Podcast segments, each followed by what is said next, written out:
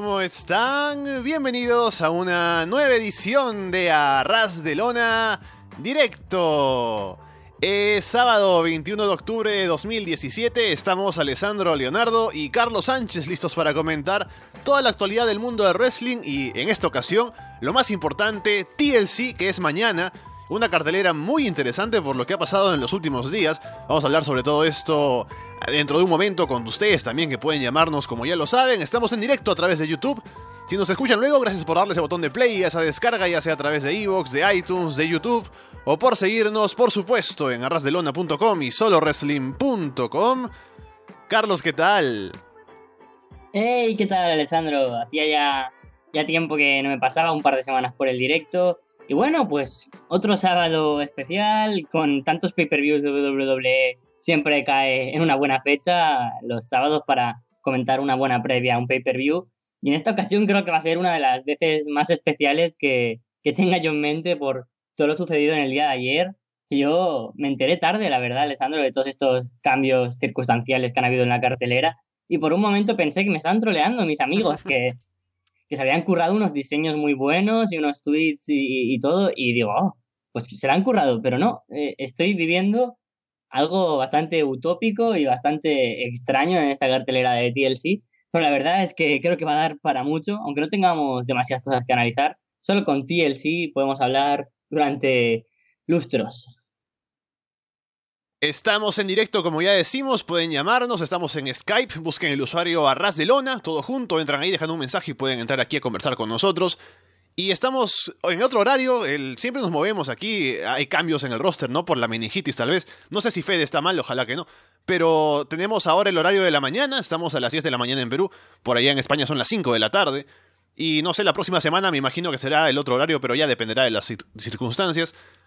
Y me pasó igual que a ti, te contaré, porque yo estaba ocupado todo el día de ayer, hasta tarde, y mientras hacía mis cosas, estando fuera de casa y demás, veía tweets que llegaban a mi cuenta, a la cuenta de Arras de Lona, y la gente comentaba Kurangel y eh, salía una, una foto con Photoshop de, de Kurangel en, lugar de Roman Reigns, con el traje de The Shield, y yo decía, ¿qué, qué, está pasando aquí? La gente quiere ver a Kurangel obviamente en el ring o algo. Y en la noche me entero que efectivamente Roman Reigns está fuera del pay-per-view lo va a volver a luchar en WWE luego de quién sabe cuántos más de 11 años. Y es toda una locura. Y vamos a ir por partes porque esto da para mucho sobre la decisión y lo que ha pasado y los cambios y qué significa y cuáles son las consecuencias más adelante y todo. Pero yo te diré que para el TLC de esta noche, de esta noche no, de mañana, como que me ha subido el hype, solo porque ahora es, es la cartelera un poco más rara de lo que era antes. A mí también me ha subido el hype por bastantes cosas, pero por otro lado creo que no era buen momento para que se dieran estas, estas situaciones, ¿no? Pero es que con todo ya preparado, con el, regreso de Kurt Angle a los rings, con el Dream Match entre AJ Styles y Finn Balor, creo que aunque no sea el momento adecuado, todos tenemos que estar ilusionados por al menos poder ver estos combates. Y la verdad es que estoy como tú, con bastante hype por el pay-per-view, Pese a que luego pienso que hay una presentación de PowerPoint de. de ah, no sé el nombre, de Drew Gulak, y que luego también está Alicia Fox contra Sasha Banks. Mm, como que se me pasa tanto el hype, pero recuerdo que debuta Asuka, que tenemos a Kurt Angle y la verdad es que estoy con bastantes ganas de ver el pay-per-view. Vamos entonces por la cartelera. En el pre-show tenemos el combate entre Sasha Banks y Alicia Fox combate que no interesa para nada. Esta, esta rivalidad absurda que es básicamente para tener a Sasha con algo interesante. Creo que para eso le podrían haber puesto un combate por parejas junto a, a Bailey o empezar una rivalidad que con ella o de alguna manera que no por ser Sasha Banks tiene que estar en un pay-per-view. Combate que no me interesa, voy a pasar casi hasta de comentarlo. Victoria fácil para Sasha Banks y poco más. Lo que podemos meter aquí porque la presencia de Alicia Fox en Raw, más de lo que estaba antes, es para cubrir un poco el hueco que ha dejado Nia Jax. ¿Y por qué es que se va Nia Jax? Según se dice, no estaría contenta con su posición o con algún tipo de decisión de buqueo. Luego se ha dicho que va a volver ya pronto, que se han acabado los problemas, pero da para pensar esto, ¿no? De que Nia Jax, a pesar de que la han tratado bien, creo yo, y la tienen en buena consideración, se nota, parece no estar contenta. Mm, que eso lo dijera Emma lo entiendo, pero con Nia Jax un poco extraño, ¿no? Desde este año ha estado siempre en una órbita estelar, en la escena de las mujeres en Raw, y formó parte del Fatal Four Way que hubo por el título de mujeres de Raw en WrestleMania. O sea, es una luchadora que la verdad que no es para nada prescindible y que si se va o si llega a marcharse durante un tiempo, se nota esa baja. Por ejemplo, como tú dices, aquí hay que rellenar con Alicia Fox. Y la verdad es que siempre han tenido en consideración rivalidades con la propia Sasha, combates con Bailey, victorias importantes, la han cuidado mucho. Solo que aún no ha llegado el momento de darle el push, pues porque han preferido que cuando gane el título sea muy dominante o que llegue Asuka o quién sabe. Yo creo que es muy drástico el movimiento que está haciendo Nia Jax, pero no sabemos si es el momento inspirador de esta gente debido a el movimiento que también ha hecho a priori Neville. Y quién sabe si a lo mejor también acaba sucediendo esto con otros luchadores que están ahí en la deriva, como son Zack Ryder, Apollo Cruz o algún otro. Sí, muy interesante. La semana pasada dedicamos buen tiempo a hablar de cómo se moverían las cosas en WWE si lo de Neville sale finalmente y es exitoso, lo que pasaría con Daniel Bryan el próximo año. Hay mucho que comentar o mucho que ver de lo que pueda cambiar la situación en WWE, así que veremos. Esto de Nia Jax no va para tanto, pero ya se ve que hay algo de molestia al parecer, o habría, y quién sabe más allá en el roster, así que ah, da para pensar. Entrando a la cartelera principal voy a ir un poco buscando de lo menos interesante a lo más interesante. Empecemos con este, que es el combate de los Cruiserweights, Cedric Alexander y Rich Swan contra Gentleman Jack Gallagher y Brian Kendrick. Yo esta rivalidad la entiendo a medias, puesto que como no veo 205 live y solo sé lo que va avanzando en Raw, es como que me he saltado capítulos. No es como Naruto, que si te saltabas 200 capítulos de 300 no pasaba nada. Pero aquí yo estoy un poco a medias. Sé que ya la hizo el Trunjil, que salió con Kendrick, las victorias que han tenido unos y otros. Pero creo que tampoco es una storyline demasiado grosa en el sentido de que, no sé, no creo que se estén jugando nada importante, no es una historia que de verdad me haya metido como para intentar verla o seguirla un poco por 205 Live.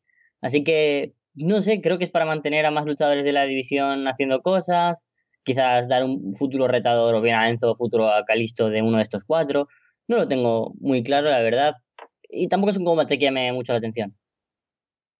Y también lo que pasa es que como en el main event hay tanto luchador importante de Raw, para lo demás de la cartelera queda poco, y por eso hay que llenar con este combate que clásicamente estaría en un pre-show, ni eso.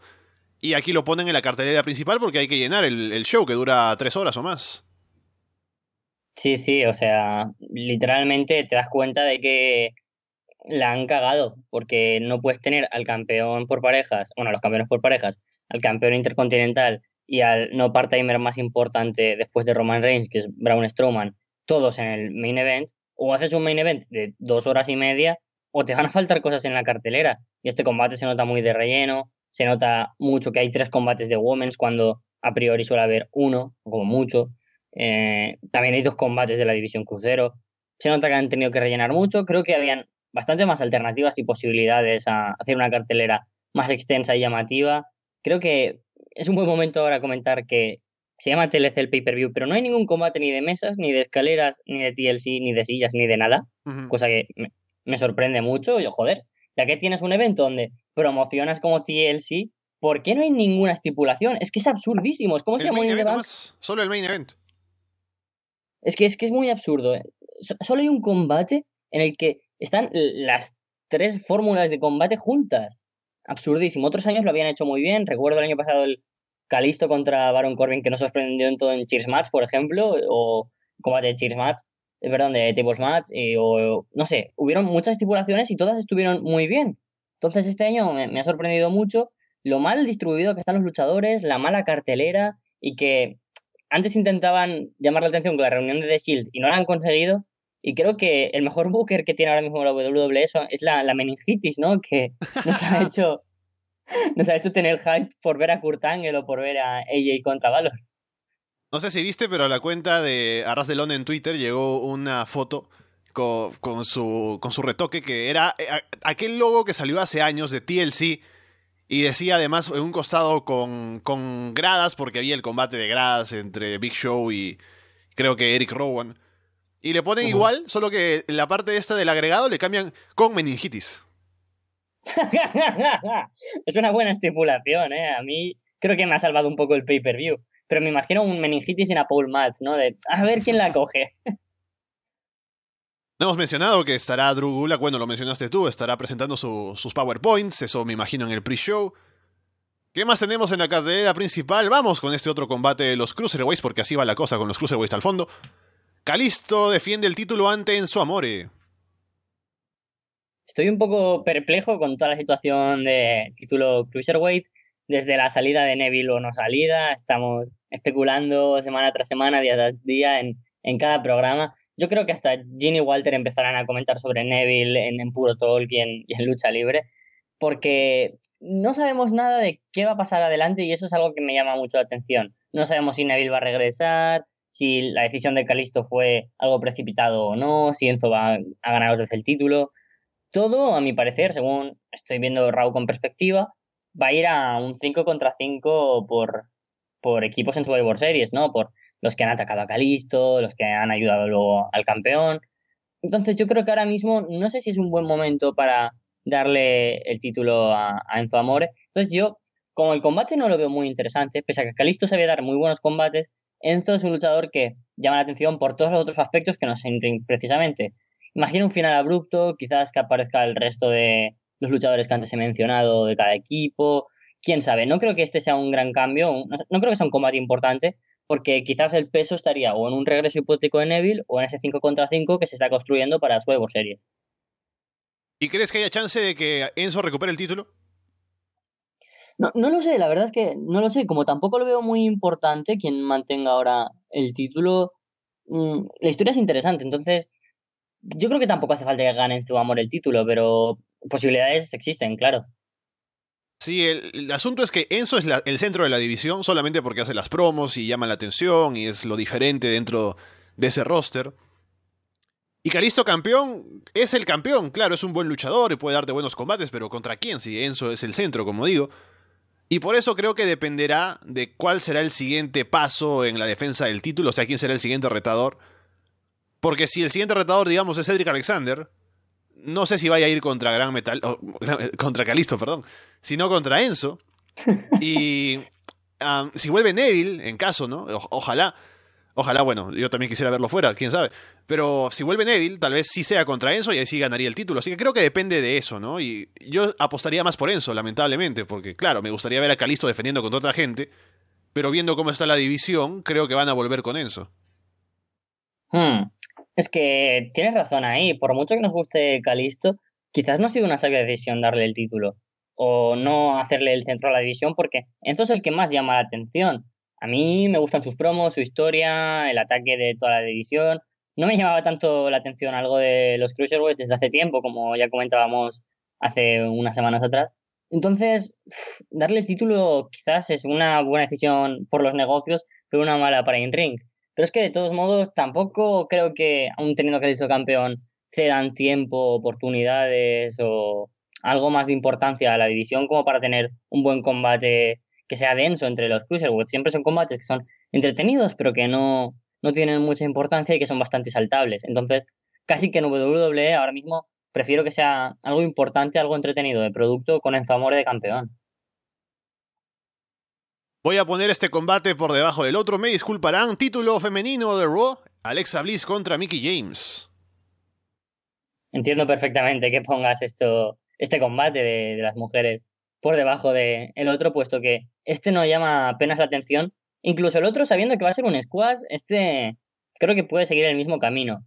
Hay muy pocas oportunidades, ¿no? De que gane Mickey James este combate. Ha sido posiblemente como un último run honorífico, a mi parecer, porque se lo merecía, ¿no? Desde que regresó ha tenido esa pequeña rivalidad con Becky Lynch que tampoco despuntó y que al final ha hecho que Mickey James sea una Jover casi de la división de Raw. Aquí se la ha visto como algo importante, ha sido divertido. La verdad es que no ha favorecido que sea justo en este pay-per-view que sea la rival Mickey James porque no, no creo que hubiera sido el buen momento. Todo ha ido bastante mal, entonces con Mickey no ha resultado tanto. El combate, pues preveo que durará unos 10, 15 minutillos como para darle cierta importancia y que parezca que Mickey James pueda tener la oportunidad de ganar, pero creo que es algo estúpido que Alexa pierda el título con James. Así que, bueno, un combate que a priori puede ser interesante para ver un último combate importante de Mickey James. Lo que a mí me preocupa es que ya hemos visto algunos combates entre Alexa y Mickey antes y no han sido buenos. Así que quién sabe, ojalá este pueda ser mejor, pero parece que no tienen buena química. Veremos cómo sale. Pero sí, yo creo que está claro que Alexa seguirá siendo campeona y ya veremos qué sigue para Mickey James si le dan algo más importante, porque lo ha hecho bien al menos en las promos. Y a ver si la consideran más para otras cosas luego, ¿no? Porque si no, después se desaparece. Hmm. El problema que está viendo ahora mismo en Raw es que hasta ahora que han, puesto a Mickey James de aspirante número uno y a Emma como rival de Asuka, todas las luchadoras menos Dana Brooke, incluso Alicia Fox, tienen cosas entre manos. Están realizando storylines que han dejado fuera de cartelera a Naya Jax o a Bailey por, por H o por B, pero no están. Entonces, todas están teniendo cosas interesantes. Creo que ahora es un buen momento para quitarle el título a Alexa Bliss, por lo que tú comentabas, ¿no? Que el combate con Mickey James o los combates que han habido previamente no tenían química entre las dos, pero porque a mí me, cuesta mucho ver a Alexa como una luchadora con química con otros, con otras wrestlers. De la misma manera que me pasa lo mismo con Enzo Amore. Entonces, creo que esto va a ser un poco más de transición y ahora viendo el lado positivo de las rivalidades que han puesto a Mickey James, como tú decías, en una posible esfera a tener cosas más importantes y quién sabe si luego será Asuka, si luego, aunque me parece muy precipitado, si luego será Sasha Banks o quién será la que rete de nuevo a Alexa Bliss. El otro combate femenino de la cartelera principal es el debut de Asuka en el roster principal, luchando contra Emma, básicamente matándola, ¿no? En poco tiempo, luciendo bien, y eso es lo que se quiere, y será el primer paso de Asuka para ver qué tal, cómo la tratan ahora que está en el roster principal. Ya pudimos ver un combate entre Asuka y Emma en NXT Brooklyn 1, si no me equivoco. Creo que... no, recuerdo exactamente cuál, pero sí, estuvieron en un, combate de esos, de un especial de NXT. Hmm. Y, la verdad es que... Y puede ser un buen combate, solo que o sea, creo que no es el momento para hacer ese buen combate, sino para que Asuka se luzca por encima de todo. Exactamente, yo es lo que venía a comentar. Si no recuerdo mal, fue un combate como los que de la buena buena época de, de las Women's en NXT, de estos que duraban 20 minutos y era un combatazo. Y es que Emma por aquel entonces era el personaje más atractivo de NXT y Asuka acaba de llegar y lo estaba haciendo genial. Ahora las cosas cambian bastante y aquí Emma va a rozar el ridículo comparación con el otro combate, puesto que sí, es un combate para que Asuka luzca bien, luzca dominante y que en 3 minutos, 4, X, menos de 10 seguro, va a pulear a la pobre Emma que, no tendrá tregua casi seguro, ni para empezar a lucirse. Una pena porque fue un combate muy entretenido el que dieron en uno de estos especiales de, de NXT. Lo siento por no recordar cuál exactamente, pero creo que Asuka le van a trabajar ya desde el primer momento como la devora mujeres. Entonces, no hay opción para Emma. ¿Me encantaría que tuvieran un combate largo? Sí. ¿Va a suceder? Lamentablemente no. Entramos a los dos combates principales de la noche. Este de aquí no, no lo parecía tanto cuando estábamos hablando de él hace una semana, pero ahora ha cambiado la cosa porque es el demonio contra Sister Abigail, ¿no? Sister Abigail parece que resultó ser AJ Styles no sé si será el demonio todavía, pero es Finn Balor contra AJ Styles mañana en TLC. ¿Cómo nos la jugó Bray Wyatt, eh? Esa telita que no nos dejaba saber quién era. Ahora sí estará Abigail y Styles. Ah, no lo esperabais. Eh, voy a decir que esto le resta puntos a la cartelera, cosa que sorprenderá a muchos, pero tenía mucho hype por saber cómo funcionaría el combate Sister Abigail y, y el Demon Finn Balor. Era una historia en que a muchos les parecía absurda, pero yo creo que la estaban llevando muy, muy bien. No recuerdo quién fue el que el otro día en unas declaraciones leí. Eh, fue Chris Jericho, no me acuerdo quién, Scott Hall, no, lo recuerdo, que dijo que estaba muy contento por cómo estaban llevando la rivalidad de, de Finn Balor y Bray Wyatt. ¿No fue Jeremiah Crane? ¿De quién? Jeremiah Crane no fue. Ah, sí, es verdad, sí. Bueno, no, es que como, como Jeremiah Crane no te había entendido. Sí, Salomón. Ah, ¿verdad? es cierto. Me salió llamar a Kevin pensando en lucha underground. o sea, Sammy Callihan, uno de los mayores cerebros del wrestling oscuro, si podríamos calificar la vertiente casi expresionista de, del wrestling, pues también le llamaba la atención por el mismo factor que a mí, ¿no? De cómo iban a llevar esto a lo psicológico. Así que, ah, es un poco triste que no se haya podido llevar esto y que a coalición de la meningitis, ese Dream Match que se podría haber construido muy, muy bien y que incluso para main event de WrestleMania en algún momento hipotético podría aparecer entre Styles y Finn Balor, lo vayamos a tener aquí de la nada. Y eso es un problema en WWE. Y creo que es un problema bastante gordo. Porque WWE no es Ring of Honor o no es Evolve, que te anuncian un combate entre dos grandes luchadores y tú tienes ganas de verlo porque sabes que va a ser un combate puro, de constante toma y daca de golpeo, del estilo que sea, pero que va a ser wrestling. Y aquí en WWE es Wrestling Entertainment. Entonces, una lucha que venga con historia es lo que de verdad te hace tener ganas por ver un combate. Y aquí creo que las expectativas las tengo bastante bajas en ese sentido, pese a que quiero ver el combate. Pero es que había depositado mucha fe en ese Bray Wyatt contra, contra, contra Finn Balor. Así que este combate también creo que es muy importante comentar el apartado de la victoria, puesto que perjudicaría la derrota a cualquiera de los dos luchadores. Entonces, no sé por qué prevé un final abrupto. Se había rumoreado que de Clav apareciendo, pero mm, lo dudo mucho meter ahora de Clav, estando ella en SmackDown, estando Finn Balor en Raw. Quizás es el comienzo para un 5 contra 5 en Survivor Series. No tengo ni idea de qué puede suceder, pero creo que es un mal momento para realizar este combate. Por lo bien que, a mi parecer, iba la historia entre Bray Wyatt y Finn Balor, porque al no tener historia se pierde, por lo menos también a mi parecer, las ansias de ver este combate y porque no es una ocasión idónea como para que uno de los dos gane y otro pierda. Sí, es sentimientos encontrados, obviamente, porque uno quiere ver a AJ Styles contra Finn Balor y seguramente va a ser un gran combate. Pero sale de la nada y no va a conducir a nada después porque están en diferentes marcas. Y se dice, bueno, podrían haber esperado para hacerlo en otro momento. Pero por las circunstancias me imagino viendo la cartelera, ¿no? Y viendo que no es una cartelera tan fuerte, excepto por el main event, como ya hemos dicho antes, y que este era el otro combate se supone importante, que iba a tener una duración, el Finn Balor contra Bray Wyatt, el final de la rivalidad, se supone.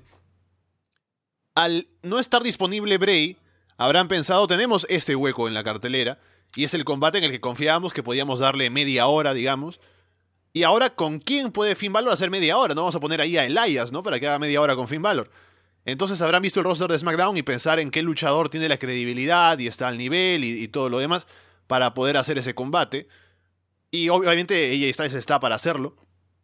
Pero no sé si habría por ahí otra opción que se te ocurre, pero hacer un combate tan importante así de la nada es... E, igual es raro porque Luego no va a haber un, o sea, es la única primera vez que puede haber entre ellos y la próxima no va a ser tan grande y es en un evento random. E, e, es, raro, por eso te digo que hay sentimientos encontrados.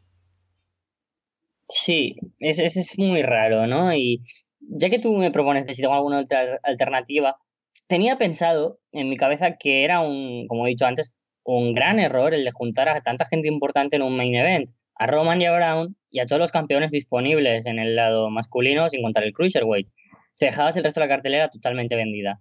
Y WWE no sabe trabajar bien un roster, es algo que, tenemos muy claro. Por eso Calisto ahora no es creíble como campeón, por eso la Cruiserweight no es creíble, por eso Kane ahora no nos pinta nada en, este combate, etcétera, etcétera. Entonces, yo habría desmontado totalmente ese main event que ya es absurdo, un 3 contra 5 TLC match y habría propuesto que Finn Balor luchara contra The Miz por el título intercontinental.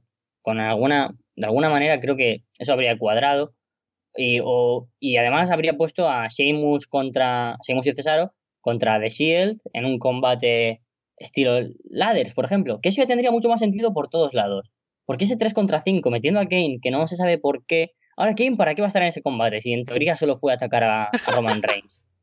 Tú piénsalo, ¿para qué coño está Kane en ese match? tiene manía Kurt Angle, yo qué sé, porque no, no, no tengo ni idea. Es que ahora mismo es una cartelera sin sentido. Entonces, ya que estamos en sentido de meter a romper por primera vez la, la magia de un primer combate entre G Styles y Finn Balor, para eso le pones por el título intercontinental. Y luego, pues, un final si hace falta que ataque Curtis Axel, que ataque Braun Strowman, quien sea. Pero ya no hace falta poner la magia de un primer combate contra AJ a lo mejor no acaba ni sucediendo y aparecen de Shield, eh, perdón, de Shield, The Club y acaban refundando el valor Club o quién sabe. Pero creo que había mil y una maneras mejor de montar este puzzle. Y además es complicado pensar en el, en el resultado del combate porque Finn Balor, este era el final de la storyline con Bray, iba a salir, se supone, ganando, creo yo. Y está en camino a retar a Brock Lesnar, no en Survivor Series, porque para eso hay otro plan que del que hablaremos después. Pero parece que para Royal Rumble o más adelante, antes de WrestleMania. Porque es lo que se ha trabajado, ¿no? Se ha hablado de, de Valor contra, contra Lesnar. Y por su lado, AJ ya salió a retar a Jinder Mahal, así que él también está en camino a retar al título de su marca. Por lo que, en teoría, ambos deberían ser cuidados ahora. Y ahí es donde se complica el resultado, ¿no? Me imagino que con AJ se pueden tomar un tiempo, o sea, puede perder y... Pero igual, o sea, es raro ver quién va a perder en este combate. Es que... mi teoría es que ninguno porque no son tan estúpidos, bueno, sí lo son, pero espero que no sean tan estúpidos extremadamente como para quitarle la victoria a uno de los dos o para cuidar a uno de los dos.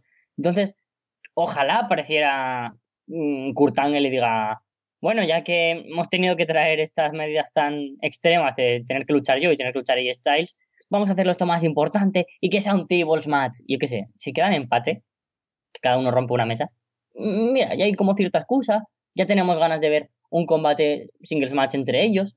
Es como que te dan un cliffhanger que se puede repetir o se puede recoger más bien dentro de mucho tiempo. Entonces, no sé, creo que es gente inteligente. Si a mí esto se me ha ocurrido ahora mismo, porque sí, creo que ellos, que son guionistas a los que pagan bastante más que a mí por hablar aquí, entonces deberían, se les debería ocurrir alguna opción buena. Vamos con el main event. ¿Y qué main event es el de mañana en TLC? A ver, vamos, vamos a ver. ¿Qué, es esto? Por un lado está The Miz, Cesaro, Sheamus, Braun Strowman y Kane, que volvió el pasado lunes, atacó a Roman Reigns eh, y ya saben cómo es Kane. Y por el otro lado están Dean Ambrose, Seth Rollins y Kurt Angle, que vuelve a luchar en WWE luego de 11 años que además es el gerente general de la marca, o sea, ¿por qué se está metiendo a luchar con sus trabajadores? y no hay motivo, ¿no? O sea, va a estar ahí luchando y, así, así es. El, main event es mañana este, Carlos. Parece del WWE 2K18. Ahora que ya se pueden poner a ocho luchadores en ring, yo que sé, crean la opción de 3 contra 5 y la gente ha dicho, bueno, lo típico estás con tus amigos y cada uno quiere coger a luchadores importantes y dicen, ah, voy a coger una leyenda, Kurt Angle. Ah, venga, tú y yo, cogemos a, a Desiel. Ah, pues a mí me apetece coger a Kane. ¿Por qué no? Y entonces ya, para rellenar esto un poco, puesto que parece ficción de videojuego, pues pongámosle un TLC match a un 3 contra 5. Creo que es el combate más extraño que ha buqueado WWE en su vida. Es que no encuentro razón para nada entre todas las cosas que están sucediendo aquí. Porque Brown, vale, sí, perdió contra. Bueno, perdió. Venció a Dean y a Seth y a lo mejor les tiene un poco de manía los de decir por alguna razón. Cesaro y Sheamus, vale, son los aspirantes al título por parejas. The Myth, pues bueno, es The Myth y es el tipo más importante campeón presente, tiene que estar en el main event, supongo.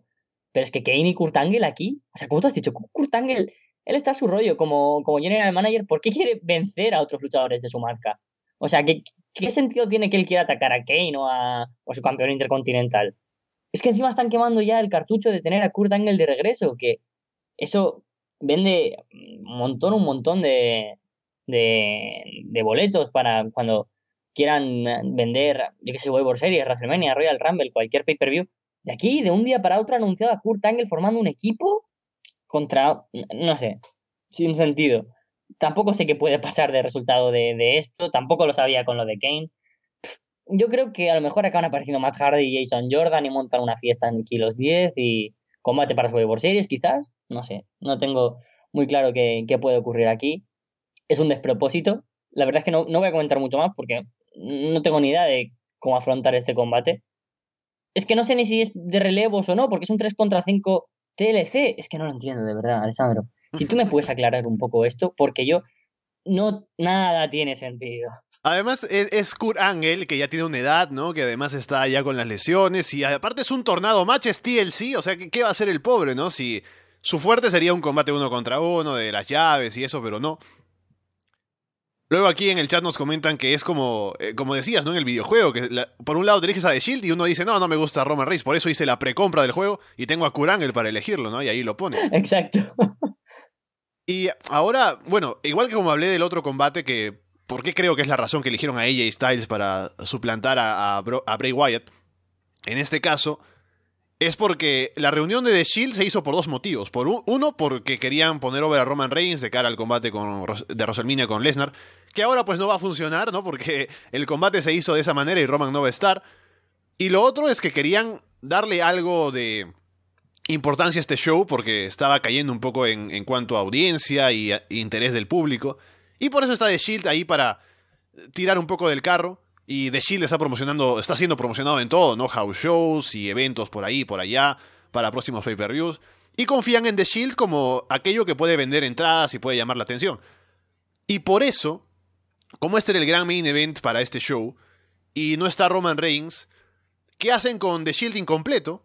Ponen a otra cosa que también es muy llamativa, y yo diría más llamativa, Kurangel volviendo a luchar, y por eso está aquí, pero no hay ningún tipo de justificación lógica para que esto suceda, ¿no? Eh, tal vez en el pay-per-view te dirán algo de que Kurangel pues asume que como no está Roman Reigns y está enfermo, tiene que él completar la cartelera, pero igual es muy raro estar luchando ahí contra cinco personas, o sea, es todo rarísimo.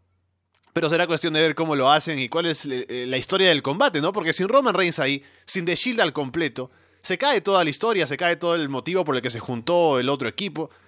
Así que es todo muy raro, pero a estas alturas, por la enfermedad, por lo, que ha forzado a que se haga este cambio, lo único que nos queda es sentarnos a ver cómo sale de raro todo esto y, qué resulta del combate.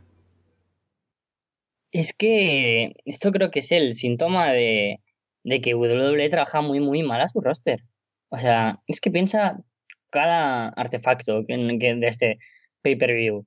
Unas rivalidades absurdas, unos combates que son seis en total, que pongamos que seis, son tres horas, ¿no? A seis combates de media sale unos 15 minutos poniendo que hay cinco entre vídeos, hype o entrevistas o así. O sea, ¿qué vamos a tener? Cuatro horas de combate de main event, porque yo no creo que el combate entre Asuka y Emma dure mucho, o el de los Cruiserweights. O sea, no sé de dónde van a sacar tiempo para estas tres horas. Se, va a hacer o muy corto o, quién sabe. Luego, el factor de tener que juntar a The Shield ahora, de una manera absurda, en un combate tan tonto, esto ya lo comentamos. Eh, fatal, muy absurdo. Mm, no sé, es que parece de, videojuego, como, como ya decíamos, que demasiada fantasía. mal hecho. No han trabajado bien el roster, han tenido que juntar estos tres para conseguir hype para un pay-per-view.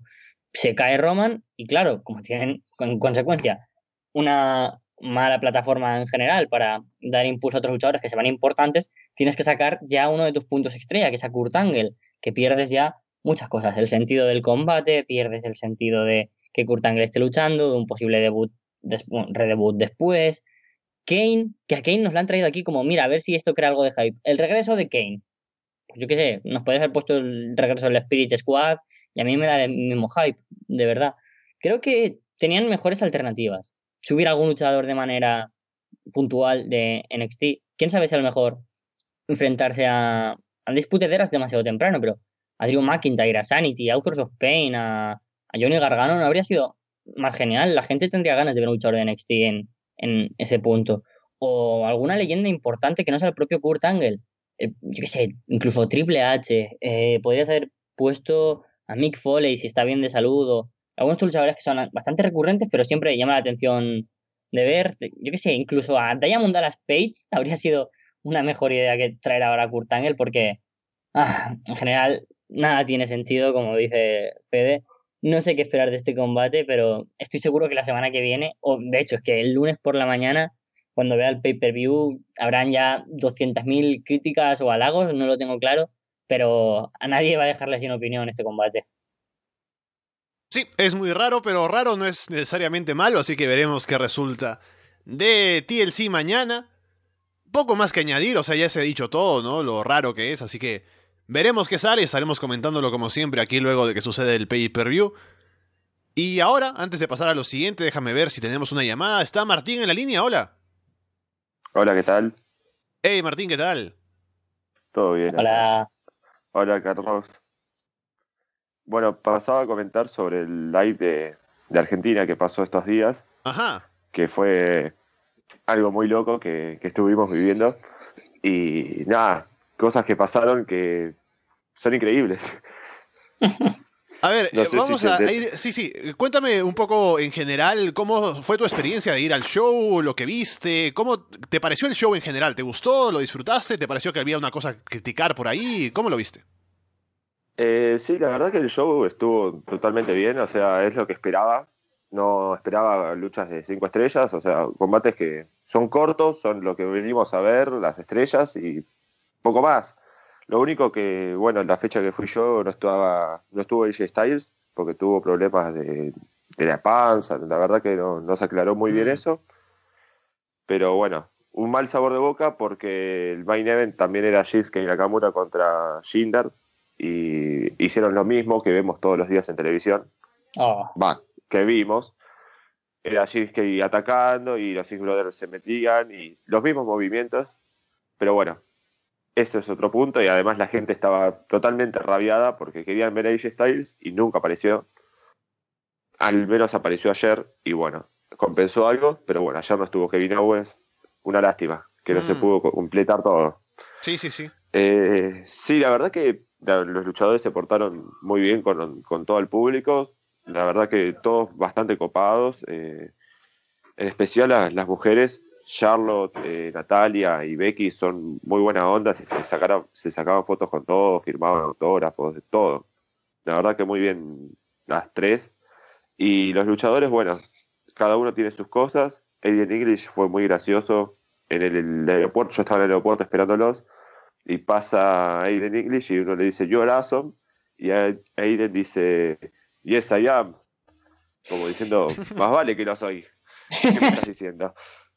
También en el show estaba peleando Bobby Roode contra Aiden y la gente empezó a gritar NXT y Aiden dice, yo fui el primer campeón de NXT, loco. Y bueno, le cerró la boca a todos. bueno, lo que quería comentar más que nada era lo, no sé si, si se enteraron, es el incidente de Sammy en el aeropuerto de acá de Argentina cuando llegaron. Ajá, sí, yo escuché algo, vi algo en Twitter, pero no oh. supe a, fondo qué pasó. ¿Tú subiste algo, Carlos? ¿Escuchaste algo sobre eso? Yo ni idea. Es que ayer, como he dicho, estuve bastante desconectado de Twitter, así que no, tengo ni idea. Martín, por favor, ilústrame qué pasó. Bueno, resulta, eh, o sea, yo estuve toda la noche en el aeropuerto esperándolos. Llegaron más o menos a las 10 de la mañana de Argentina.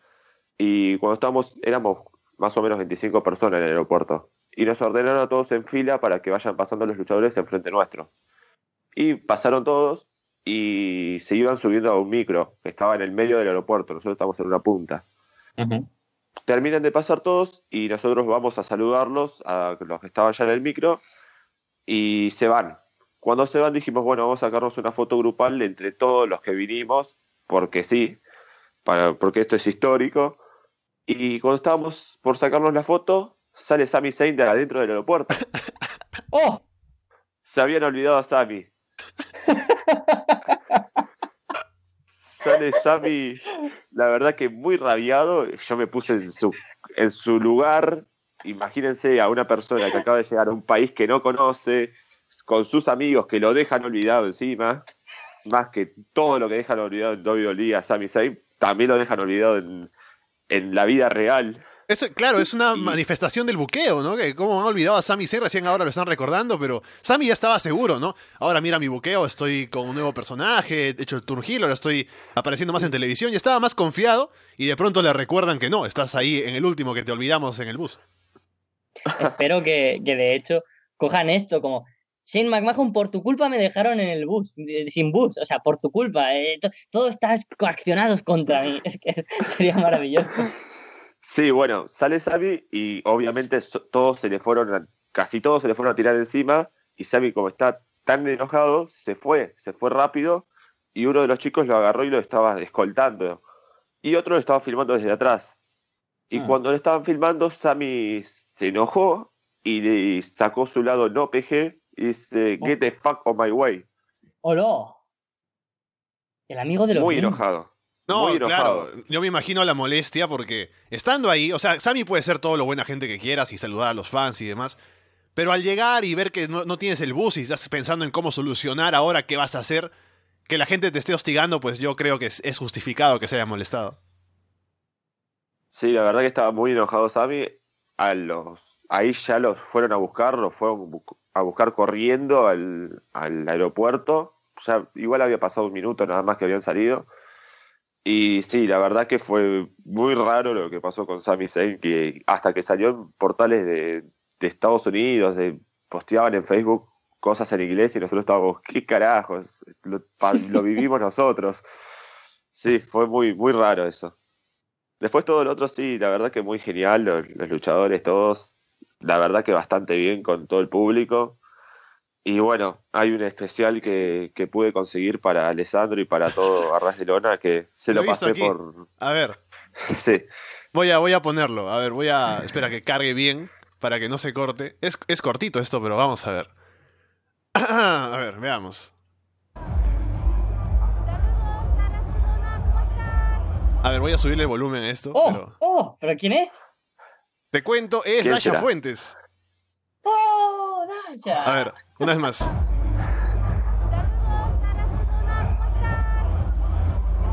Cinco ¿Por segunditos, qué parece pero japonesa? suficiente.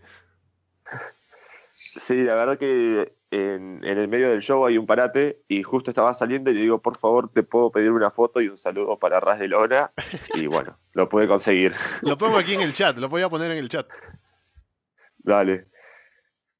Ay, qué Sí, fue, fue, sí, fue muy raro, fue todo re loco y bueno, me acordé de Arras de Corazón y se lo tuve que pedir, por favor. Tendré que hablarle luego, agradecerle por el saludo a, a Dasha. Pero muchas gracias, Martín. Ah, sobre, sobre el No, show, ahora, luego de esto.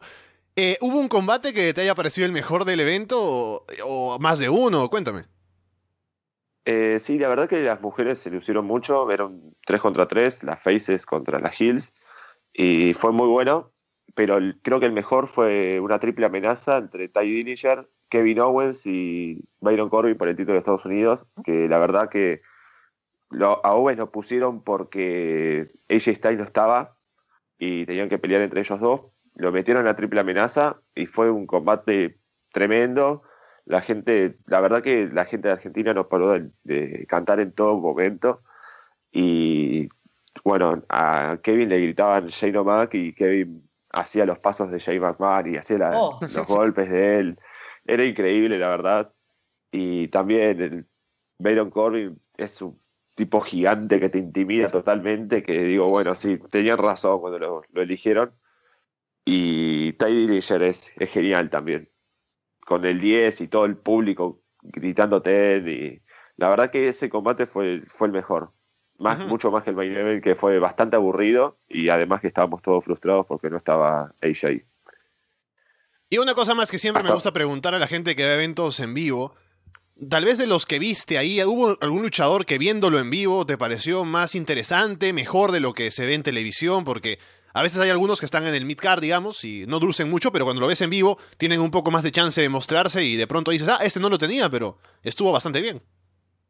Sí, te- algo muy raro que me pasó fue Carmela. Oh, Me, me hizo, me hizo reír mucho con, con sus gritos, o sea, tenía un personaje de, de gritar y era mucho menos insoportable que en televisión hasta que daba risa. Y, o sea, daba el personaje de que sale, de la piba que sale corriendo, que le tiene miedo a todas, y gritaba y era muy gracioso totalmente. Pero sí, eh, luchísticamente, eh, Aiden English, creo. oh. ¡Oh! Fue, al- fue alguien que se lució bastante. Ah, Sí, mira, tú que La verdad que sí.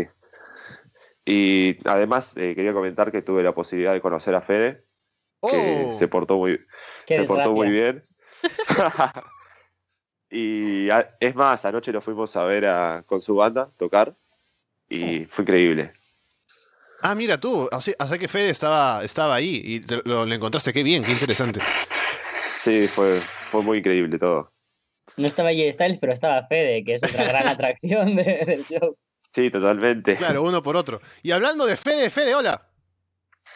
Hola, muy buenas, ¿me escuchan? ¡No! ¿Qué tal? ¿Cómo te va? Muy bien, acabo de despertarme, vi que, que había cambiado el... Bueno, acabo no, me desperté cuando empezó el programa justo.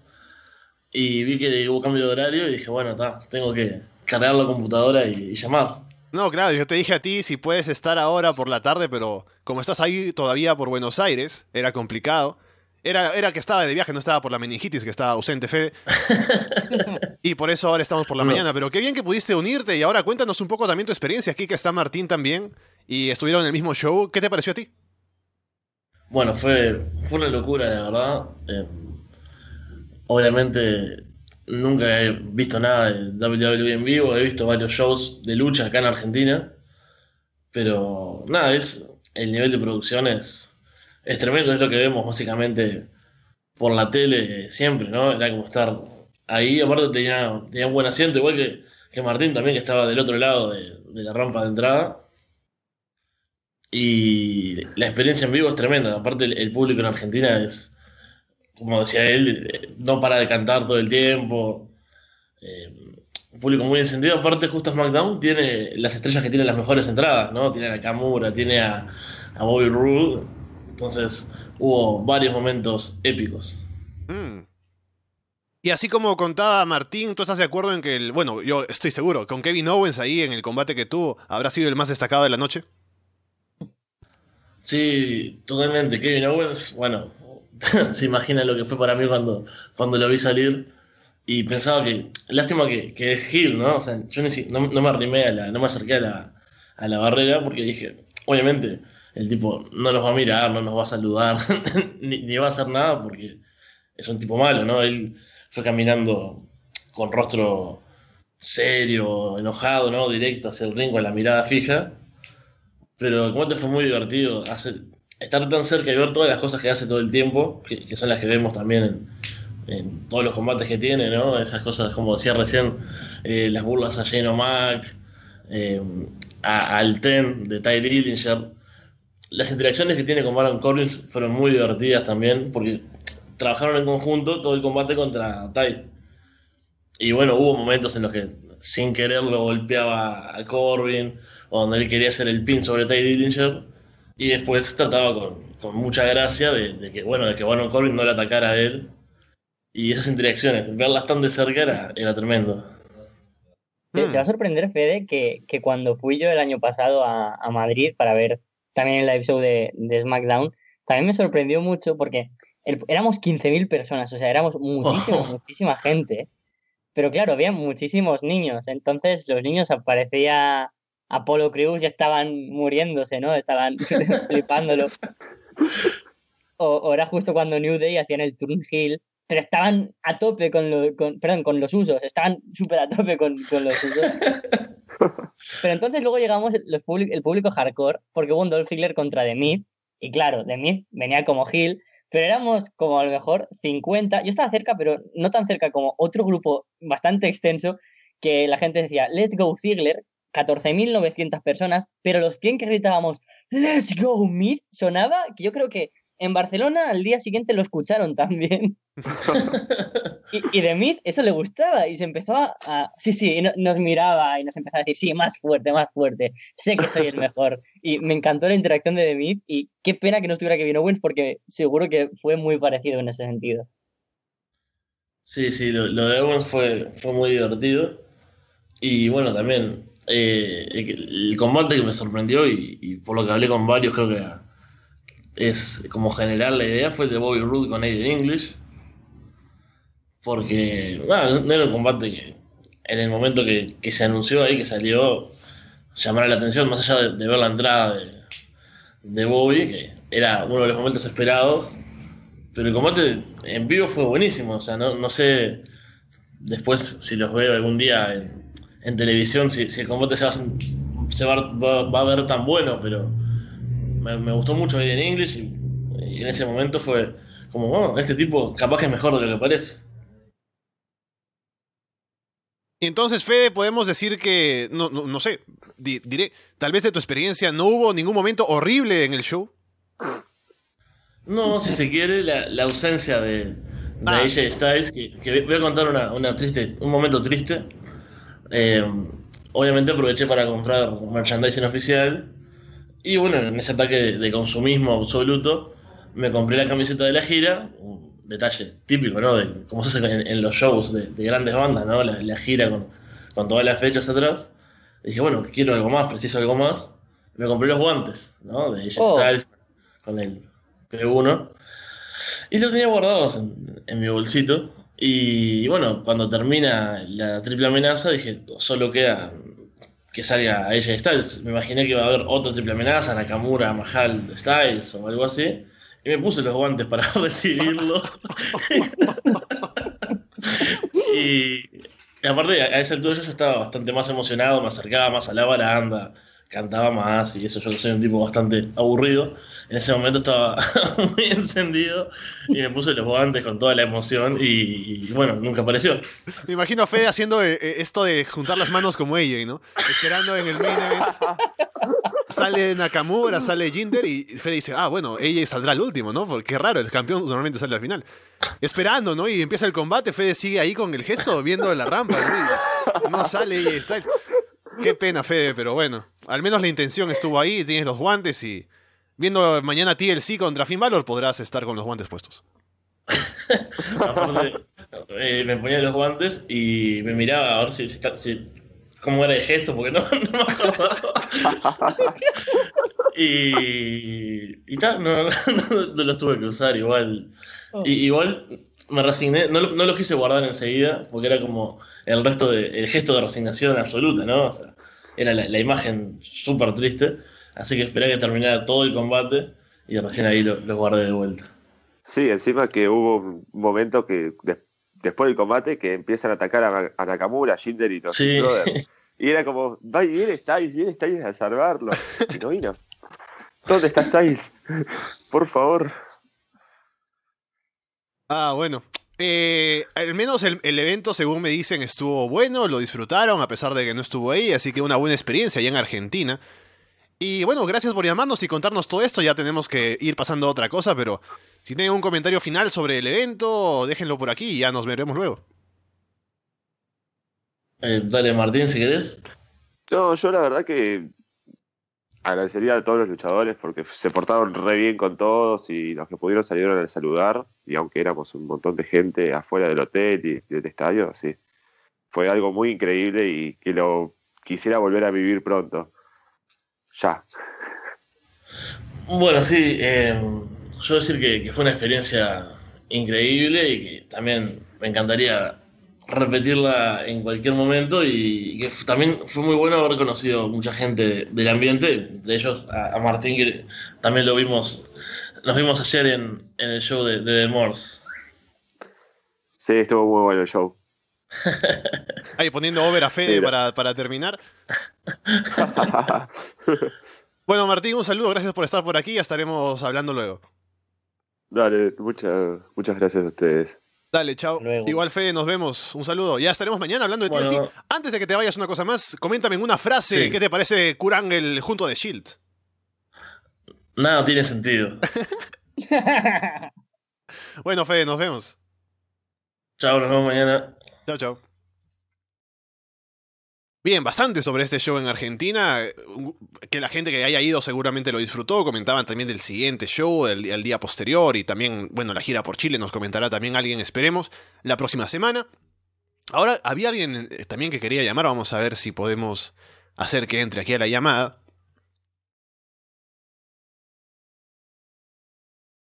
Tenemos SmackDown todavía para comentar, un poco de NXT. Está Axel en la llamada, hola. Hola, Hey, ¿qué tal? Hola. hola. ¿Qué tal? Eh, Escuchando aquí la- el report de, de Argentina, que parece que estuvo bien, ¿no? Sí, sí, sí, sí. Nada, que nada, y también dice que, que fueron, que fueron a la bombonera y todo, muy bien. He visto el, el resumen, pero nada, a lo que, a lo que iba. Eh, eh, bien, he visto el último episodio de, de Lucha Underground que ha, ha- ha- ha finalizado con Pentagon. No sé si lo habréis visto, vamos.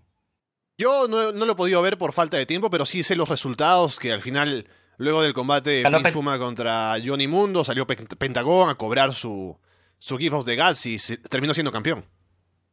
Pero lo que más me, me gustó fue el final, que digo, hostia, pues decía que iba a haber, no- que no iba a haber cuarta temporada y, y se- supuestamente mataron a Dayo Cueto. Así Sí. que, ¿qué opináis? Sí, sí, sí, sí. ¿Viste? No, no viste nada de esto, Carlos. No, no estás enterado. Te estás enterando ahora que Darío Cueto ha muerto. Sí, me acabo de enterar y yo no tengo ni el traje planchado ni nada para el entierro ni para el velatorio. No, si el entierro y Vaya velatorio es para Lucha Underground, pero bueno.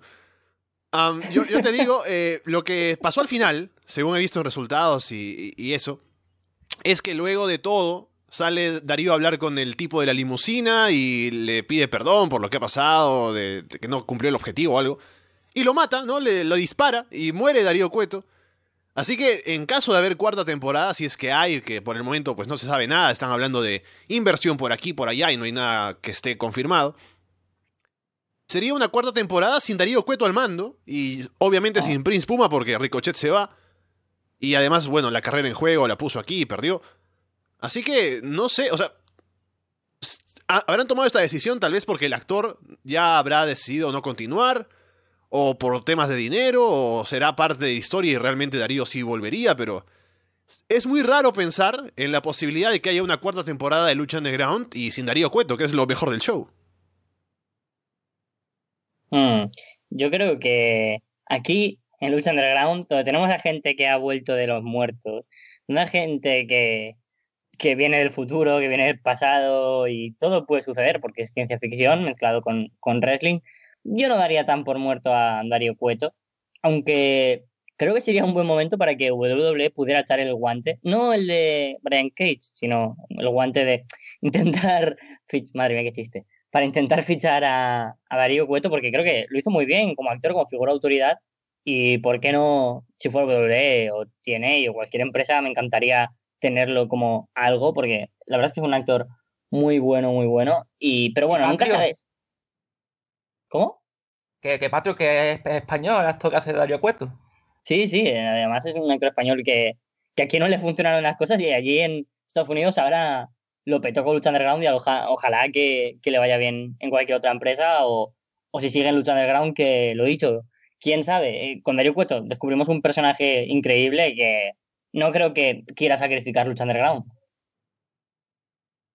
Una, eh, una cosita, ahora dentro de poco eh, Ebon for Loli. No sé si Alessandro está perdido con, con TNA, ¿no? Yo estoy súper perdido, pero Carlos lo sigue religiosamente y me va a comentar ahora. Justo era un, un, plan para el programa de hoy que me comentara cómo van las cosas. Uh -huh. que, con, con, quién se enfrentará Alberto el Patrón en Move for Loli? Con, por una predicción más o menos. Lo dije la semana pasada, justo cuando hice el sneak peek pequeñito aquí en el directo. Yo apuesto a, a Garza Jr. Yo, es que le están dando bastante importancia y tampoco creo que ningún otro luchador importante se quede fuera de cartelera. Aún falta el programa de la semana que viene, entonces no sé aún cómo van a acabar de montar varias historias, como la parte de Ethan Carter, James Storm y Eddie Edwards contra los mexicanos. Entonces, tengo esas dos variantes, ¿no? Si Alberto va a acabar formando parte de ese combate, o bien formando equipo con los mexicanos o en contra. Luego también tengo la posibilidad muy anodina de que forme parte de LAX, que lo descartaría casi al 100%, pero ahí está la opción. Y si no, pues igual contra Garza Jr., que creo que lo está haciendo bastante interesante y está en un puesto bastante top ahora mismo en la cartelera. Pues nada. Y una cosa más de mmm, que cómo van las cosas por, por Japón y eso, va bien, ¿no? El campeón ahora mismo sigue siendo Okada, ahora con quién se enfrentado a Okada en el próximo, eso, no se sabe. Sí, eh, en el último show Okada venció a Evil y por otro lado Naito venció a, a Ishii. Okada ponía el título en juego, Naito ponía el main event de Tokyo Dome en juego y ambos ganaron, así que para Wrestle Kingdom está confirmado que es Okada contra Naito como ya sabíamos. Es el combate grande porque están ambos muy over, son los más importantes de New Japan, así que hay mucho hype para ese combate. Y en el siguiente show ya no se defiende el título, sino que, o el título pesado, sino que se defiende el Intercontinental es Hiroshi Tanahashi contra Kota Ibushi. Ah, y ya para despedirme, ya que he visto haciendo aquí por, por encima solo wrestling, he visto que ha dicho que ella solo dice que, que se queja que WWE contra programa de eventos independientes, o sea que no lo dejan trabajar, ¿no? Encima. No.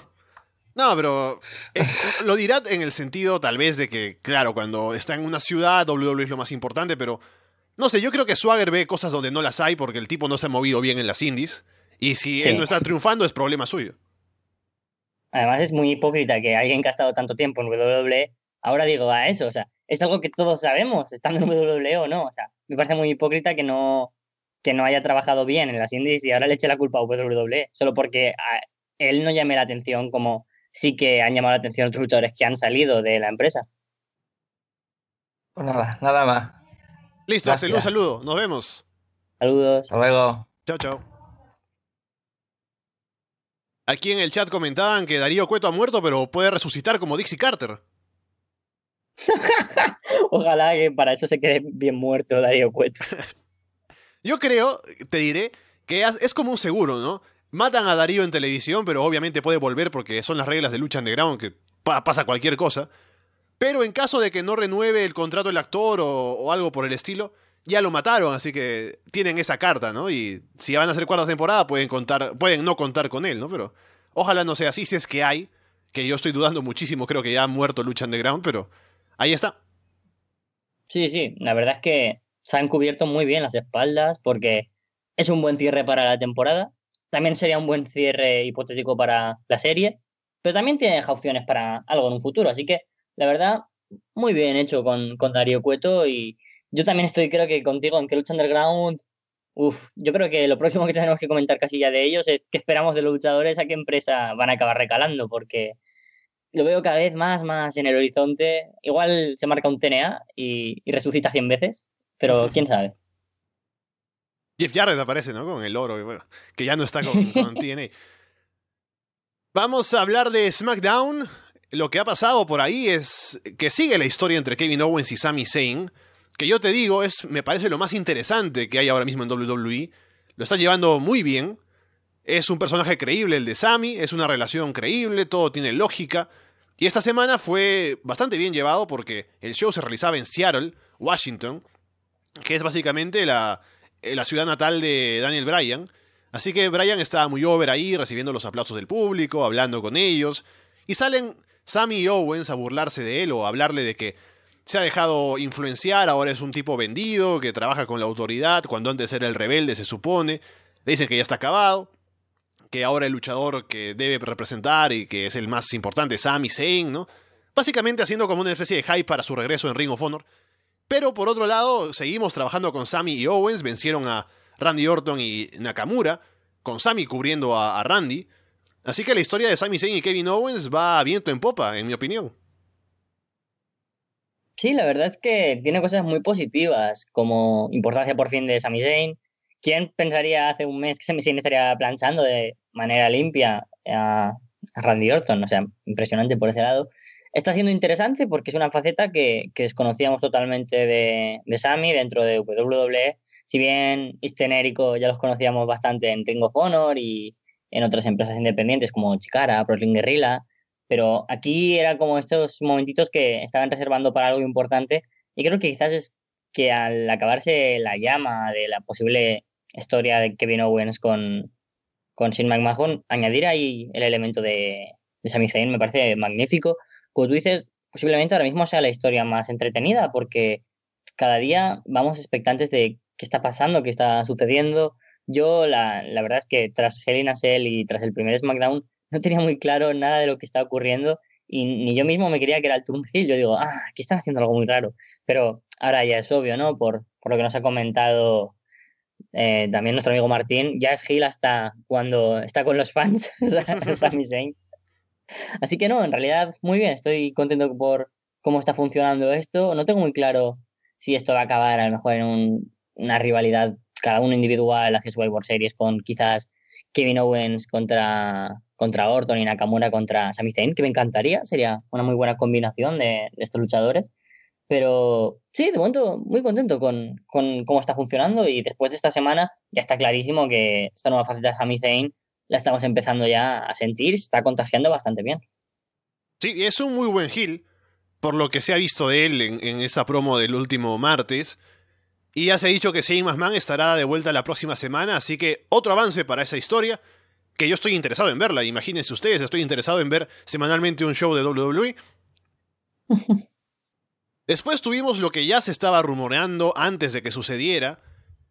Pasó en SmackDown, Jinder Mahal salió, hizo una promo para retar a Brock Lesnar en Survivor Series. Hecho el reto, campeón contra campeón, es más que claro que va a suceder.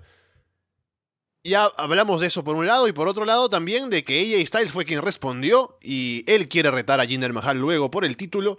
Parece que en Survivor Series será Jinder contra Lesnar. ¿O qué pasó ahí? Y por otro lado, No, AJ. Styles retará más adelante.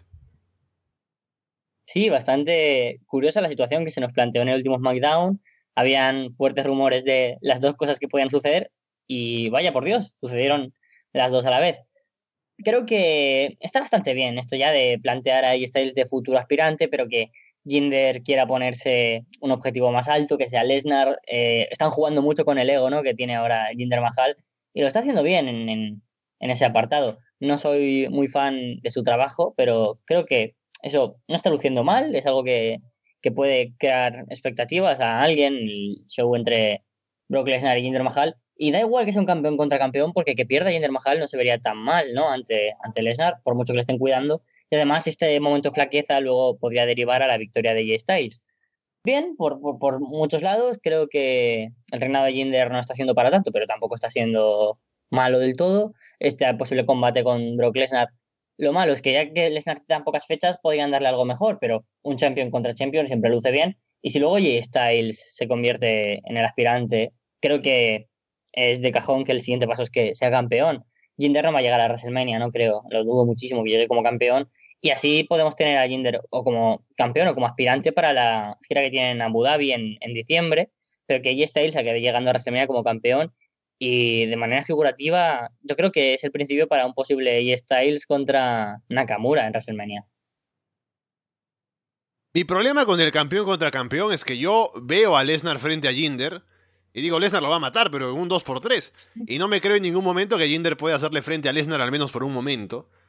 Que es en parte porque sé que, bueno, Lesnar está muy por encima de Jinder por lo que hace en el ring. Y por otro, porque por la misma historia que se cuenta de Jinder, siempre necesitando a los Team Brothers para ganar, no es un campeón tan creíble. Y por eso un combate de campeón contra campeón, que en otras circunstancias es uno que llama la atención. Imagínate, no sé, campeón de Raw, Kevin Owens, campeón de SmackDown, AJ Styles, que hubo en un momento.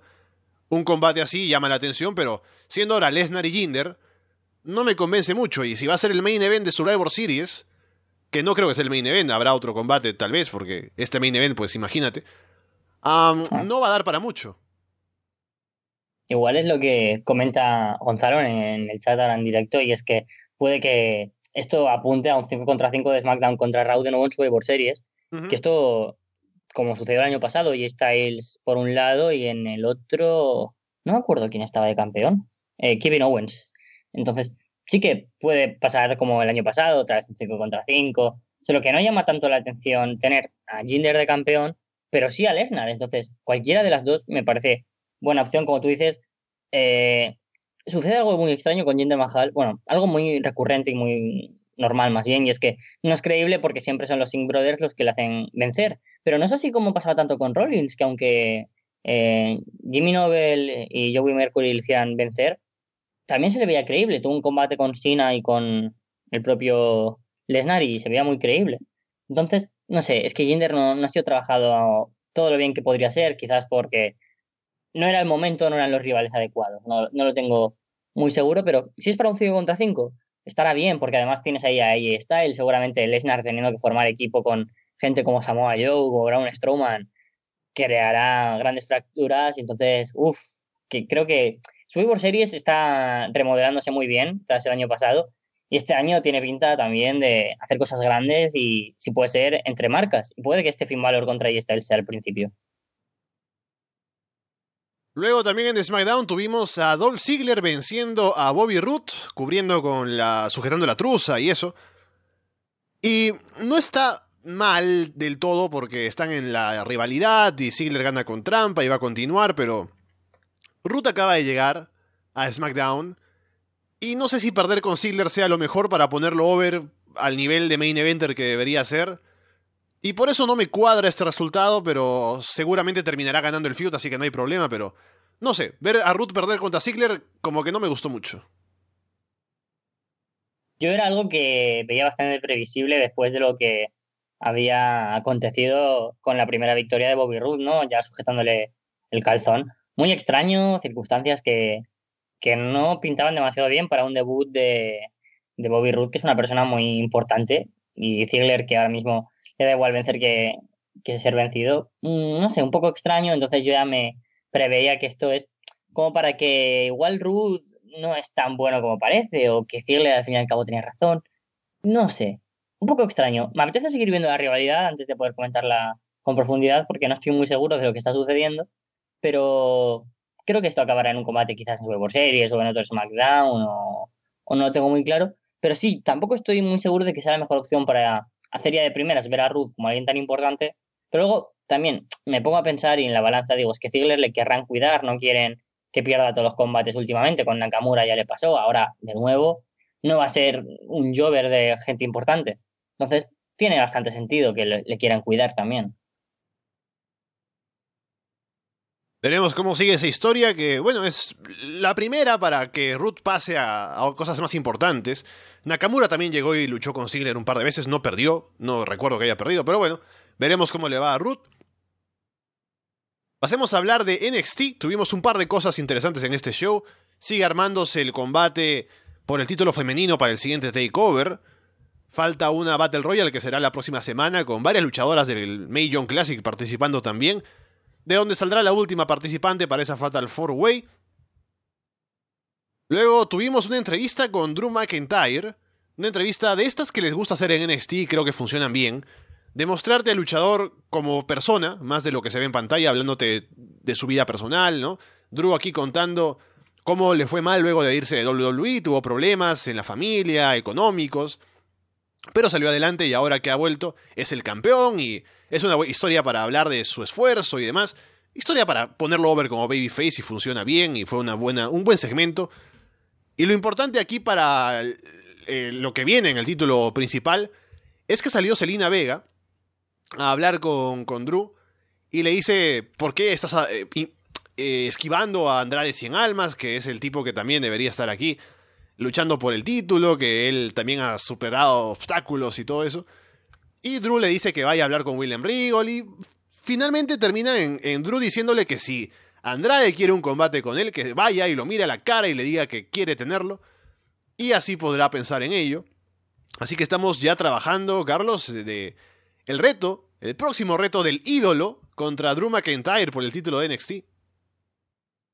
Uf, es que estoy hasta emocionado, Alessandro, ante estas palabras. Estoy muy, muy contento, de, verdad, ¿eh?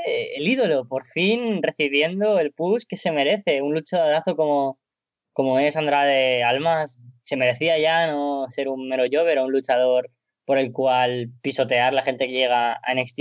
Y es que, la verdad, tengo que aplaudir desde aquí la llegada de Gerina Vega, que ha sido todo, todo un ángel, ¿no? Para el ídolo.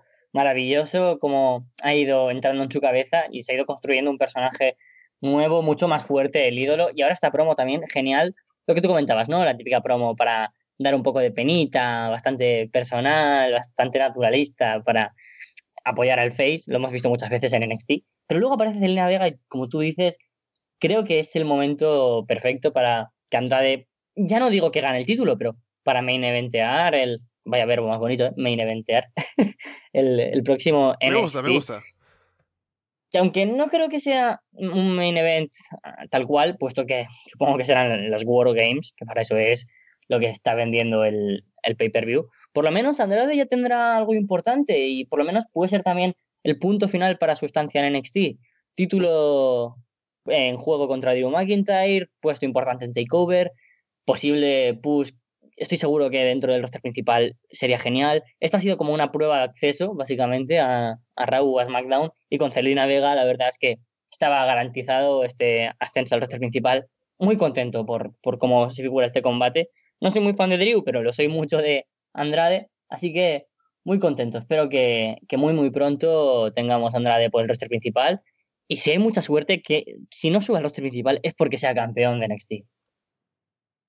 Aquí a, Fabius House en el chat me comenta algo y van a perdonar que haga un retroceso terrible hacia SmackDown, porque hay un asunto que no hemos comentado de Sin Cara venciendo a Baron Corbin por conteo afuera y eso, pero hay que pensar en esto, Carlos. La semana pasada Baron Corbin vence a AJ Styles. Esta semana AJ sale a retar al campeón mundial y esta semana Baron Corbin pierde contra Sin Cara.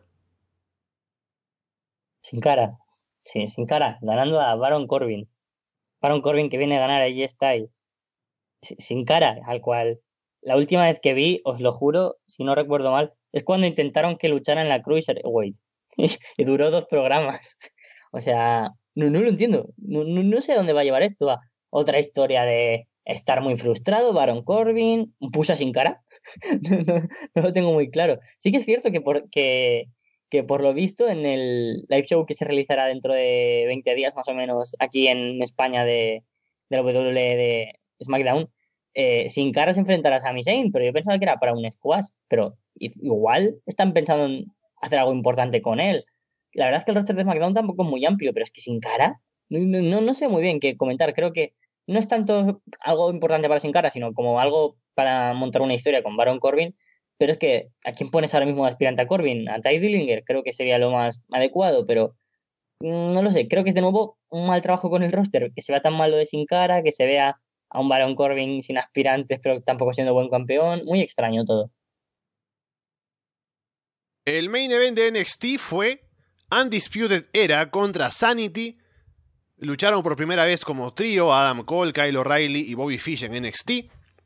El combate estuvo bien, no fue nada súper destacado, pero fue un buen combate. Y lo principal es que al final volvieron los Outdoors of Pain para atacar a Sanity, así que no hubo resultado. Y ahora están de vuelta Outdoors of Pain, seguramente irán por el título de parejas. Y a ver cómo les va por otro lado a Undisputed Era, ¿no? Que han llegado, no han lucido tan bien porque no han tenido grandes victorias. Siempre hay intervención por aquí, por allá y no parece que estén, o sea, creo que confían más en la reputación que tienen de fuera de lo que han hecho en NXT, pero veremos a qué apuntan, ¿no? Porque ya hay planes para un combate de Adam Cole contra Drew McIntyre por el título, pero no en un no en televisión ni nada, sino en un house show. Tengo una mala noticia, Alessandro, y es que yo sé cuál es el futuro de esta gente, de oh. tanto Sanity, de Outdoors, porque me he comido el spoiler de. Oh, ya, ya, voy, ya voy cayendo en, lo que dices. Sí, yo también por ahí sé algo, pero no, no lo sé todo. Bueno, pues yo creo que, con esa información, que tampoco vamos a mencionar por si alguien aún tiene la suerte de estar virgen en cuanto a spoilers, creo que Undisputed era tampoco han acabado de lucir tanto como tú dices, ¿no? Y este combate, no sé, me esperaba bastante más. Igual es que estamos teniendo muchas cosas entretenidas de cara a este takeover. Estoy muy contento con Velvet Dream, con Leo Rush y con Alistair Black, con Andrade, tenemos el hype por las propias Wargames, tenemos el hype con el título de las Women's, que igual la disputedera están pasando un poco como mm, desapercibidos para mí. Creo que, como tú dices muy bien, apuntando ahí, que están viviendo un poco del nombre en NXT, ¿no? Ah, mira, somos Adam Cole, Bobby Fish y Kyle O'Reilly y por esto ya somos muy importantes. Y creo que no, que eso es un error, que eso quizás en las indies funciona, pero esto es otro universo, es un universo WWE. Aunque sea NXT, que sea la parte indie, por clasificarlo de alguna manera, están apuntando mal en ese sentido. Veremos qué es lo que pasa con Takeover y demás, porque estoy un poco hablando de puntillas porque no quiero meter la pata con ningún spoiler, pero bueno, es interesante lo que se viene por delante y ahí ya sí que habrá mucho más que comentar. Luego, como ya comentaba, hay planes de hacer este combate de Drew McIntyre contra Adam Cole el 17 de noviembre en un house show en San Antonio y siendo en San Antonio han decidido que Shawn Michaels sea el referee, eh, especial para este combate. Uno que llama la atención, que a mí me gustaría ver, lamentablemente es un, en un house show, pero me imagino que no será la única vez, la última vez que veremos un Drew McIntyre contra Adam Cole en NXT. De hecho, es que yo creo que será el siguiente rival, ¿no? El siguiente takeover, no sé si será también dentro de este año o será ya el de Royal Rumble. Sí, debe ser el, de, el que está una noche antes de Survivor Series, que ahora suelen hacerlo así. Ah, pero ese es el de Wargames. Mm, claro, luego de ese no habría otro más. Supongo, porque ya es en noviembre. Sería hasta enero con Royal Rumble.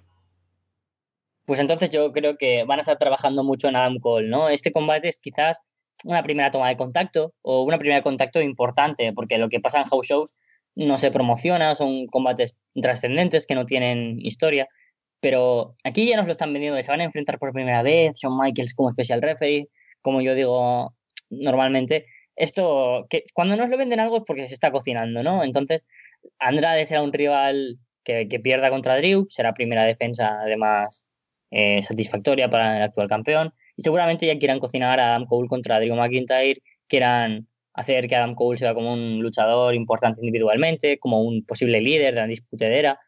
Eh, respecto al combate es que la verdad me da completamente igual, no lo vamos a poder ver, mm, me da igual el resultado, es un house show. no, es solo, estaré, estaré muy contento por si alguien de los que nos está escuchando va a verlo, ¿no? Pero me da bastante igual y que Shawn Michaels sea el referee, pues como si es Charles Robinson, como si es Drake Young, la verdad es que no aporta nada aquí Shawn Michaels de Special Rep, es bastante absurdo, pero sí que es importante, ¿no? Comentar que posiblemente Adam Cole sea un próximo aspirante al título de NXT y eso es algo que, que sí, que me apetece ver. Ahora, ya para ir cerrando el show, cuéntame un poco cómo van las cosas en Impact. Pues, Alessandro, la semana que viene, si no me falla la memoria, creo que es ya la última antes de Born for Glory o la penúltima. Déjame es ver el 5 de noviembre. calendario. Déjame ver el calendario. La siguiente es la penúltima. Vale, pues ya se está empezando a cerrar bastante la cartelera. Ya teníamos confirmado la lucha por el título mundial, Johnny Impact, que después de vencer a, a Garza Jr. y esta semana a Chris Adonis, es el rival ahora mismo para, para Eli Drake. Esta semana ha habido un poco de tensión de nuevo entre Eli Drake y Chris Adonis, ¿no? Lo típico previo a un pay-per-view. Y Garza Jr. ha ido a salvar, creo que las próximas semanas tenemos un 2 contra 2 y bueno, yo ahí preveo pues una muy buena lucha entre dos luchadores muy importantes para la empresa, especialmente Mundo Impact con su llegada, que espero que incluso pueda coronarse y se quede como la figura importante dentro del roster de Impact. Luego te voy diciendo lo que ya tenemos confirmado, ¿no? Para Bound for Glory. Eh, triple amenaza, puesto que Taryn Terrell se ha abandonado la empresa sin, sin dar mucha explicación, la verdad. Mm. Nos han dicho que, que se ha ido, pero bueno, tampoco había aportado nada interesante. Estaba en, inmersa un poco en una especie de rivalidad con Gail Kim por quién fue más importante en la historia de la compañía. Taryn Ay, Terrell decía que tú. ya. Taryn Terrell decía incluso, imagínate, Alessandro, que quería estar en el Hall of Fame en Born for Glory. Bueno, No, pero claro, tiene sentido como Gil, ¿no? Que diga eso, pero sí.